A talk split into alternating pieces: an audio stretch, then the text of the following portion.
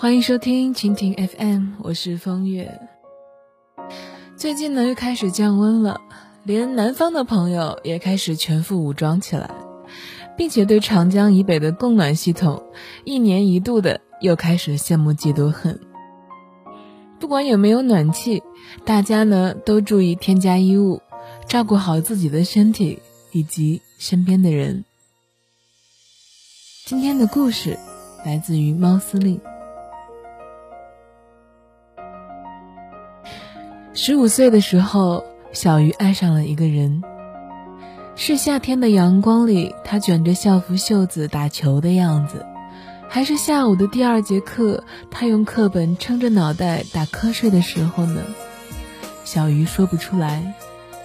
但是小鱼知道，从某一个时刻开始，当那个人毫不客气地霸占了小鱼原本就不宽敞的心，这个人。就再也没有离开过。小鱼在心里为他编织童话，把自己写成故事的女主角，而现实中，小鱼却不愿意多和他说一句话。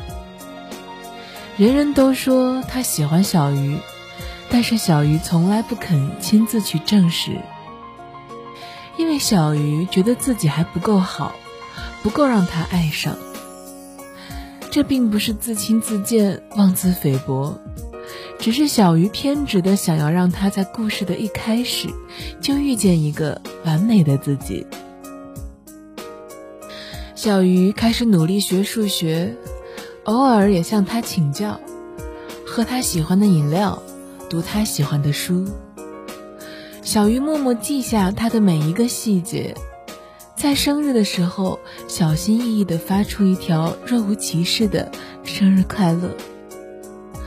小鱼收集他的笔记，把他的语文课默写小纸条带回家里，剪下他的名字贴在日记本上。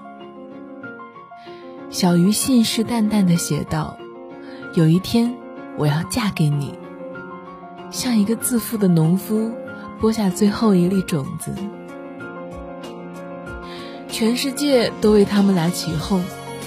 小鱼一出现，男生们就齐齐向他喊道：“嘿，你们家姑娘来了！”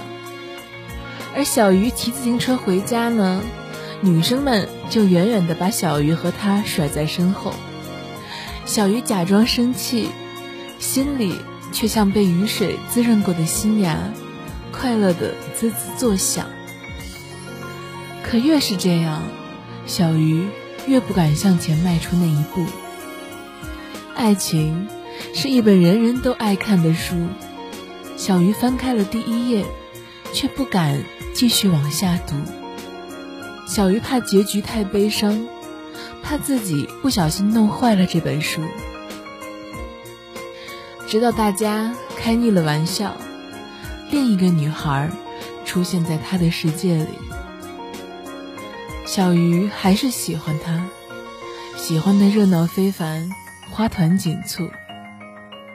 小鱼故意坐在他的对面吃午饭，送他自己折的三百六十五颗红心，在放学的时候等他回家。小鱼要告诉全世界，自己喜欢他，总有一天要做他的女朋友。小鱼对自己说。这么低级的伎俩算什么呀？心里却已经慌了神。小鱼想送他自己的日记本，那一本贴满了厚厚一本子他的名字。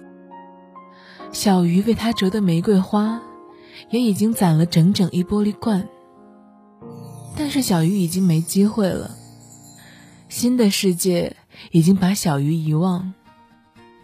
男生和后面这个绯闻里的女孩在一起了，就像歌里唱的：“有些故事还没讲完，那就算了吧。”小鱼后悔了，后悔自己没有在爱的火星闪闪发光的时候就努力去点亮它，哪怕引火烧身也好，总强过从未感受过它的炙热。小鱼太胆小，太谨慎，以至于把自己困在了自己亲手搭建的城堡里，永远也等不到他的到来。多年以后，小鱼想着，如果还有机会，自己一定要勇敢起来，哪怕被喜欢的人拒绝，也要不顾一切的为爱疯狂一回，即使狼狈，也不让自己后悔。